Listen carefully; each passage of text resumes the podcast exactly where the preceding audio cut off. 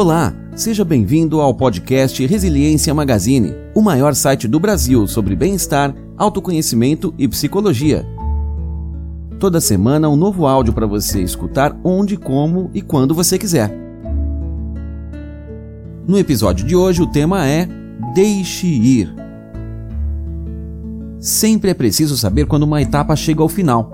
Se insistirmos em permanecer nela mais do que o tempo necessário, perdemos a alegria e o sentido das outras etapas que precisamos viver. Encerrando ciclos, fechando portas, terminando capítulos. Não importa o nome que damos, o que importa é deixar no passado os momentos da vida que já se acabaram. Foi despedido do trabalho? Terminou uma relação? Deixou a casa dos pais? Partiu para viver em outro país? A amizade tão longamente cultivada desapareceu sem explicações? Você pode passar muito tempo se perguntando por que isso aconteceu. Pode dizer para si mesmo que não dará mais um passo enquanto não entender as razões que levaram certas coisas que eram tão importantes e sólidas em sua vida serem subitamente transformadas em pó. Mas tal atitude será um desgaste imenso para todos. Seus pais, seu marido ou sua esposa, seus amigos, seus filhos, sua irmã, todos estarão encerrando capítulos, virando a folha, seguindo adiante, e todos sofrerão ao ver que você está parado. Ninguém pode estar ao mesmo tempo no presente e no passado, nem mesmo quando tentamos entender as coisas que acontecem conosco. O que passou não voltará.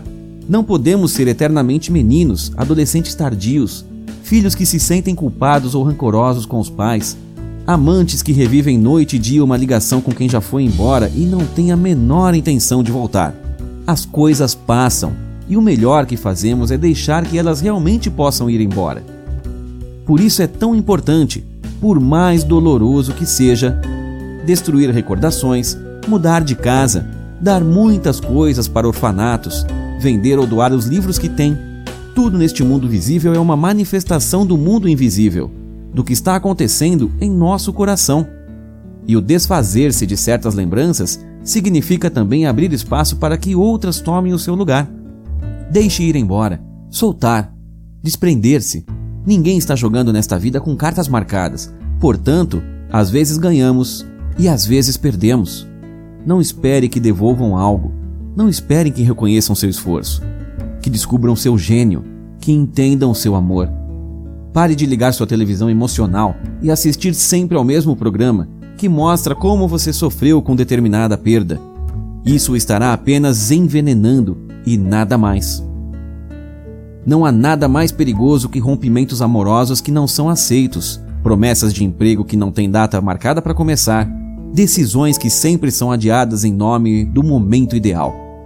Antes de começar um capítulo novo, é preciso terminar o antigo Diga a si mesmo que o que passou jamais voltará, encerrando ciclos, não por causa do orgulho, por incapacidade ou por soberba, mas porque simplesmente aquilo já não se encaixa mais na sua vida. Feche a porta, mude o disco, limpe a casa, sacuda a poeira. Deixe de ser quem era e se transforme em quem é. Seja resiliente.